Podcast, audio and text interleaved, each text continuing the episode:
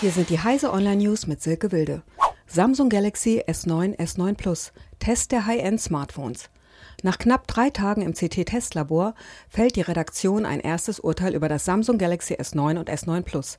Es sind tolle Smartphones mit Detailverbesserungen.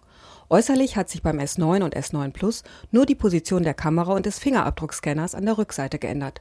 Unter der Haube hat Samsung vor allem Prozessor, Kamera und Lautsprecher verbessert. Olympic Destroyer, Hackerangriff auf die Olympischen Spiele lief unter falscher Flagge. Während der Eröffnungsfeier der Olympischen Spiele in Südkorea kam es zu einem Angriff auf die IT-Infrastruktur der Veranstalter. Wurden zunächst Angreifer aus Nordkorea verdächtigt, ging man später von Angreifern aus Russland aus. Als Motiv wurde Rache für den Ausschluss russischer Athleten nach Dopingvorwürfen vermutet.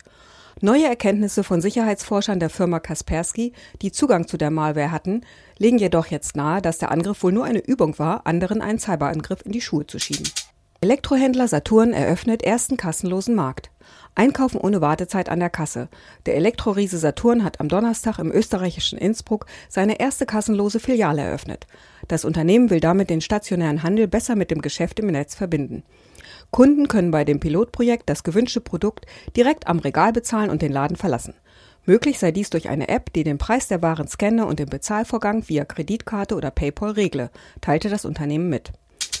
Studie. Unwahre Twitter-Inhalte verbreiten sich schneller als die Wahrheit. Viele Menschen lieben Gerüchte und aufregende Neuigkeiten. Das schlägt sich auch auf Twitter nieder. Manchmal verbreiten sich dann auch unwahre Inhalte rasend schnell. US-Forschern vom MIT zufolge hat ein unwahrer Inhalt, etwa ein Bild, eine Behauptung oder ein Link zu einem Online-Artikel, eine um 70 Prozent höhere Wahrscheinlichkeit, weiterverbreitet zu werden. Ob die untersuchten unwahren Behauptungen und Nachrichten mit Absicht verbreitet wurden, nahm die Studie aber nicht unter die Lupe. Diese und alle weiteren aktuellen Nachrichten finden Sie auf heise.de.